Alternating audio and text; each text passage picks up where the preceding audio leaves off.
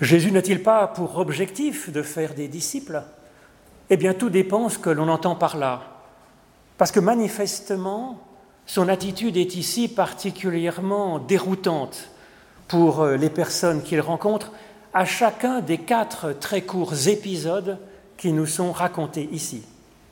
Une foule est abandonnée, un homme qui veut se convertir est un peu comme rabroué, un disciple dans le deuil, et puis ces apôtres qui sont en danger alors qu'il fait une petite sieste, tous vont être secoués par Jésus. Alors quel joyeux Messie, dirons-nous, quel bon maître, quel doux et tendre pasteur pour ses brebis. Eh bien, la foi est ainsi. Certains athées insinuent que nous aurions inventé la foi pour nous rassurer. C'est peu sympathique de dire ça, et c'est parce que c'est un procès d'intention qu'ils nous font, et puis c'est faux. Comment est-ce que l'athée connaîtrait l'effet de la foi dans le cœur de l'humain, puisque précisément il n'a pas la foi et qu'il ne veut pas l'avoir. Il parle donc de la foi comme quelqu'un qui n'aurait jamais goûté du café, mais qui affirmerait que des gens aiment boire ce breuvage pour son écœurant goût sucré. Eh bien, ce récit de l'Évangile témoigne que la foi fait des miracles en nous, mais plutôt comme un café bien serré à réveiller un mort. Alors c'est vrai que Jésus est ici déroutant, il est déstabilisant, mais il est stimulant. Il est source de résurrection et de vie pour la foule, pour un scribe, pour un disciple et pour son équipe de disciples. Reprenons ces quatre surprenantes attitudes de Jésus face à ces personnes qui sont vraiment de bonne volonté dans ce texte. Jésus, d'abord, voyant une foule autour de lui, l'abandonna et puis ordonna de partir sur l'autre rive. Comment ces personnes sont-elles venues là? Elles ont dû entendre que Jésus, qu'en Jésus, les promesses anciennes de la Bible s'accomplissaient, et elles sont venues. Ce récit montre le rôle de la prédication. C'est simplement de dire à ceux qui veulent bien l'entendre que la foi peut leur faire du bien à eux, que ce n'est pas simplement une histoire ancienne. Manifestement, la prédication de Jésus peut être aussi déjà de celle de quelques disciples. Et puis cette prédication toute simple qu'est le bouche à oreille de personnes reconnaissantes. Ces prédications ont produit leur effet. Quelques personnes se sont mises en route pour voir ce qu'il y aurait en ce Jésus. Et c'est déjà une ouverture à la vie, c'est déjà de la foi. Certains ont trouvé la force aussi, nous dit le texte, d'aider quelqu'un d'autre, de plus faible. Leur élan, les uns, les autres, est déjà comme une prière à l'Éternel, un oui à ceux qu'ils prennent en charge leurs faiblesses et puis leurs infirmités, leurs peines, nous dit le texte. Voilà donc une bonne foule de bonnes personnes. Et pourtant, Jésus, voyant cette foule autour de lui, donc en toute conscience, ordonna de partir sur l'autre rive. Pourquoi part-il alors qu'il les avait bien en main, je puis dire? Apparemment, c'était une façon habituelle qu'avait ce, ce, Jésus finalement. Car souvent dans les évangiles, on nous raconte quelque chose comme ça. Il y a une foule et il les abandonne. Soit pour aller vers d'autres personnes, considérant que le but est déjà atteint ici, nous dit un texte une fois, soit pour refuser que la foule enthousiaste fasse de Jésus un roi, ce qu'il ne veut pas, nous dit-on ailleurs. Soit c'est pour que lui puisse rester là, seul, à méditer, à prier et à chercher son chemin avec son Père. Il a besoin de ça aussi.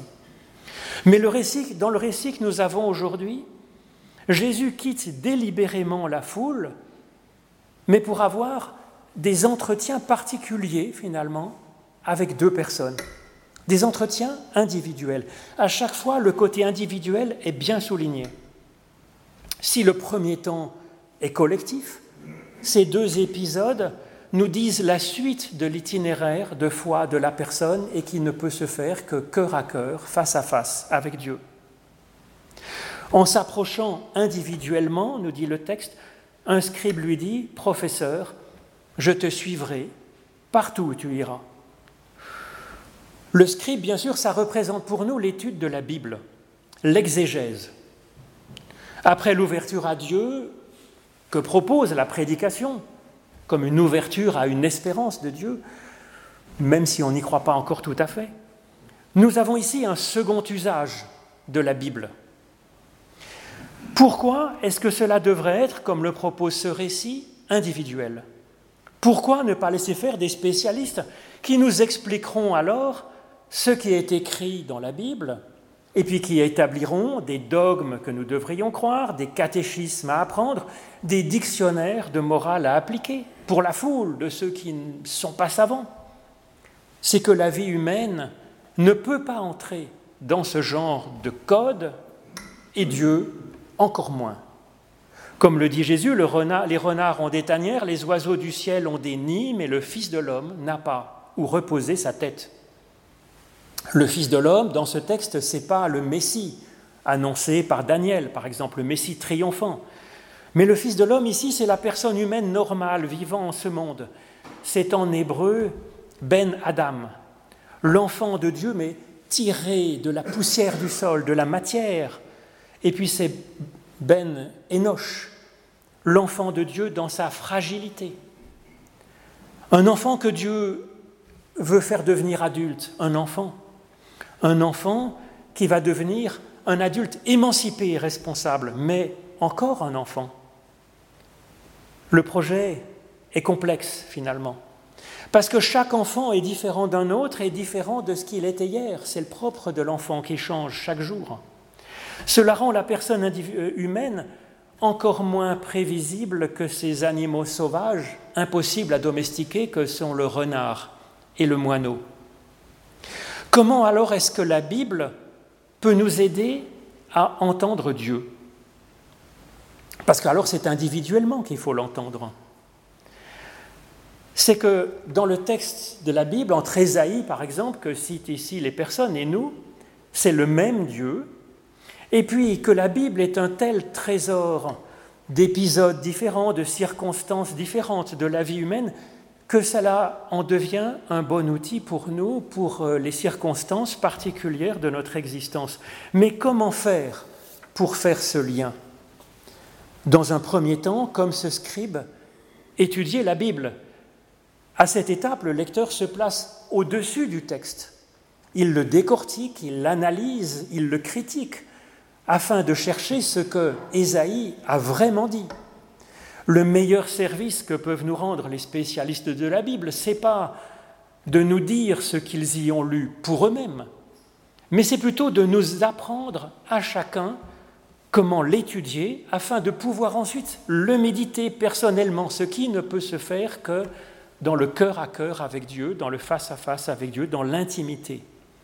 Ces deux gestes, l'étude des textes et la méditation des Écritures, sont deux gestes différents.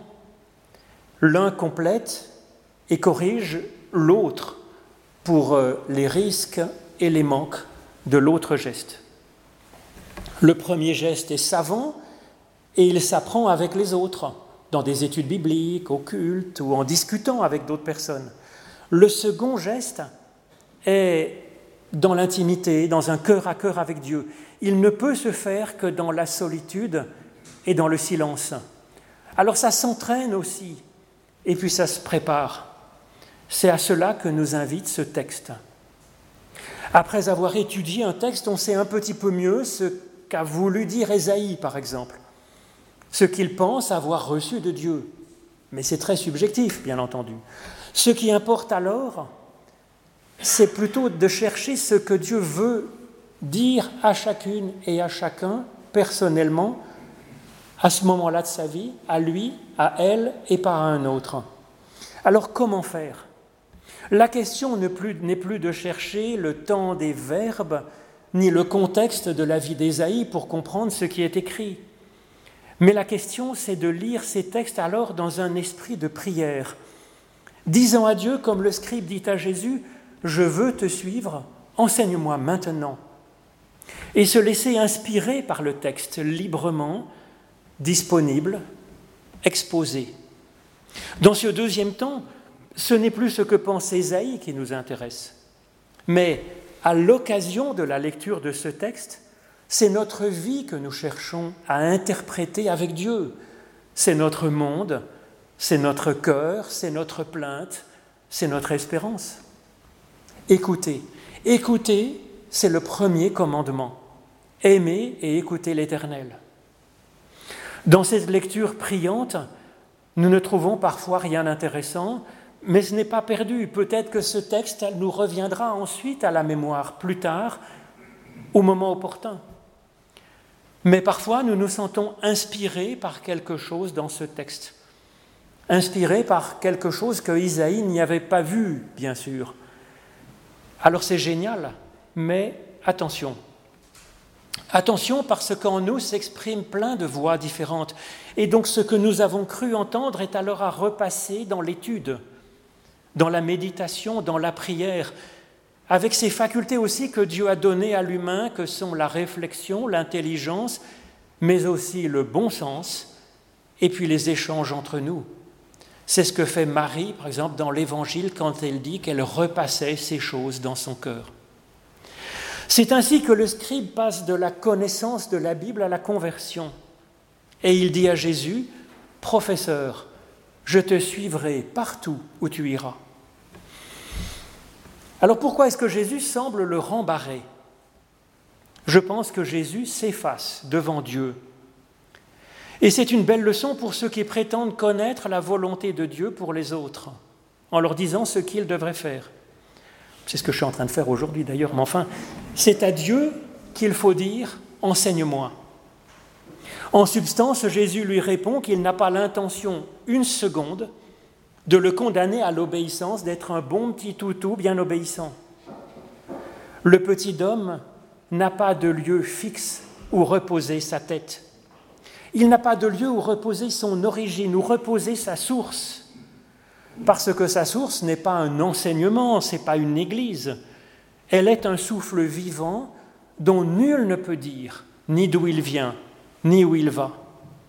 Cette source, cette origine, cette tête de son être futur, elle est dans un cœur à cœur avec Dieu lui-même.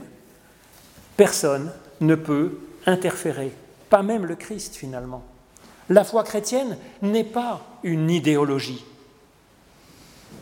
Alors le Christ s'est-il converti? Si Matthieu ne nous raconte pas la fin de l'histoire de ce scribe, c'est que pour que nous l'écrivions avec notre propre suite. Alors il y a un autre épisode difficile. Un autre parmi les disciples, nous dit le texte. Dit à Jésus, Seigneur, permets-moi de partir d'abord enterrer mon Père. Jésus lui dit, Suis-moi et laisse les morts enterrer leurs morts. Est-ce que vous ne trouvez pas que c'est un peu raide comme réponse? Pas tant que ça, en fait. Si on y réfléchit, et c'est d'ailleurs fait pour ça, bien sûr, ce texte. En effet, c'est impossible littéralement qu'un cadavre creuse un trou dans un cimetière pour y enterrer un autre cadavre.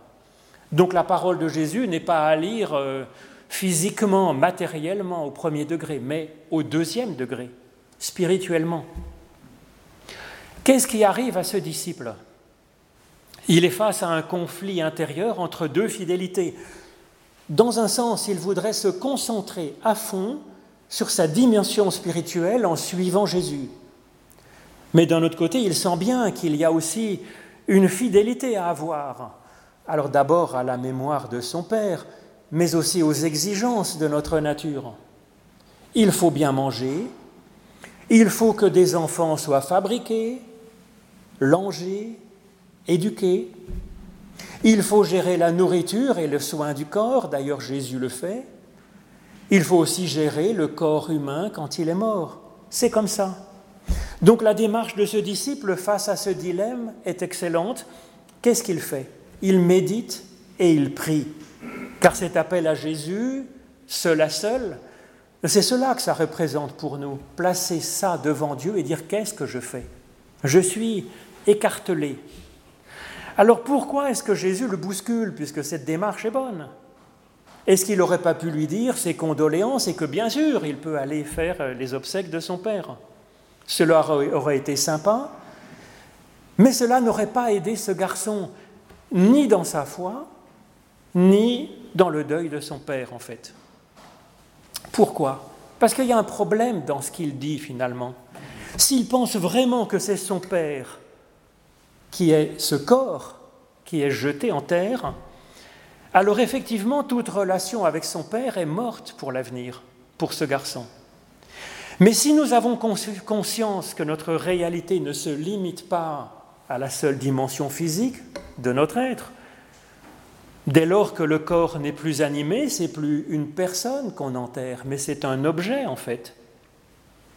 Si Jésus parle comme ça à ce disciple, c'est pas pour qu'il abandonne le corps de son père aux renards et aux oiseaux, quelle horreur.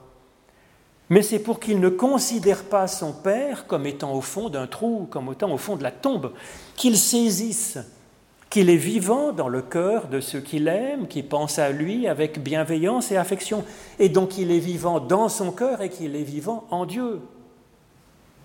Alors bien sûr, la parole de Jésus est dure, mais je pense que c'est pour ressusciter la relation qu'il a avec son Père, et qu'il fasse ensuite ce qu'il faut, bien sûr, comme obsèque.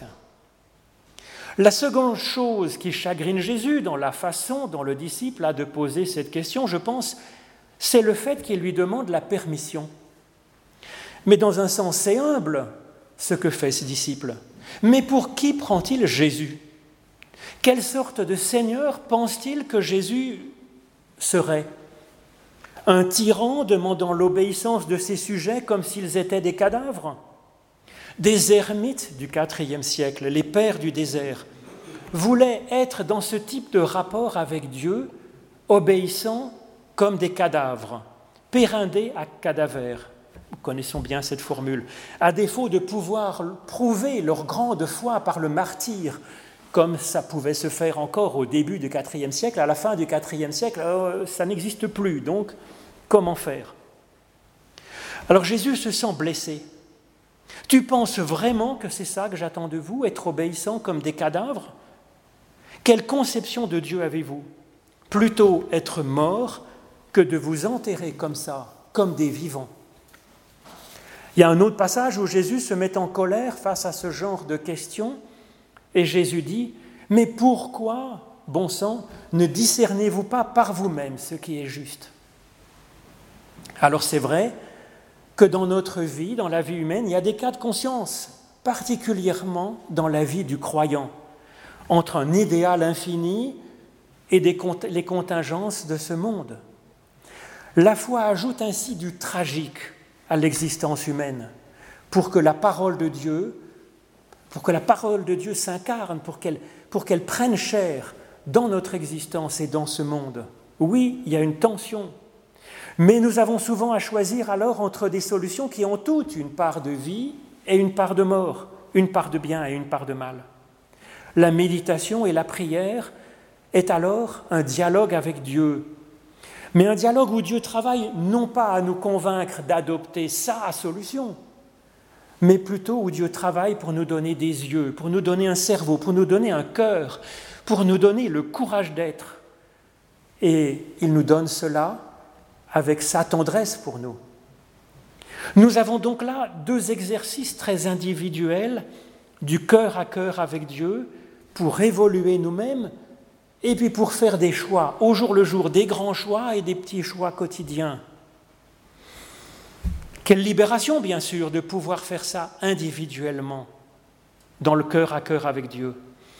Mais cela laisse le croyant sans autre sécurité que la seule grâce de Dieu, et c'est pas facile.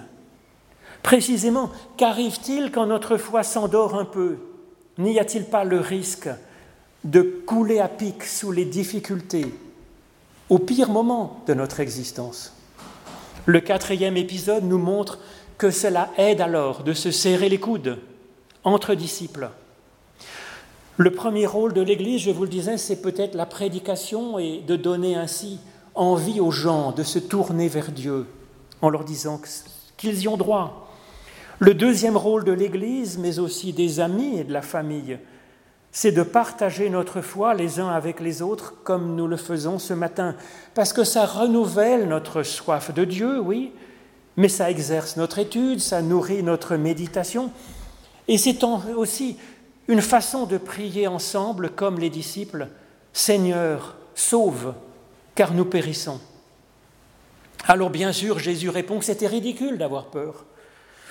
C'est toujours bon à entendre, même si ça nous bouscule un peu, parce qu'à travers cette remarque de Jésus, c'est encore la promesse que Dieu ne nous abandonnera pas et que c'est ridicule d'avoir peur. Et puis Jésus nous traite de petite foi. Alors c'est un peu familier, c'est un peu affectueux et moqueur, comme peut l'être un entraîneur pour euh, un enfant à l'entraînement, mais c'est aussi bon à entendre, je crois, qu'être quelqu'un de petite foi, parce que être de petite foi, c'est avoir de la foi quand même, et ça, c'est une sacrée bonne base. Cela suffit pour calmer bien des tempêtes, cela suffit déjà pour euh, s'entraîner, pour soutenir quelqu'un d'autre. Et une petite foi, nous dit Jésus, eh bien ça peut transporter des montagnes.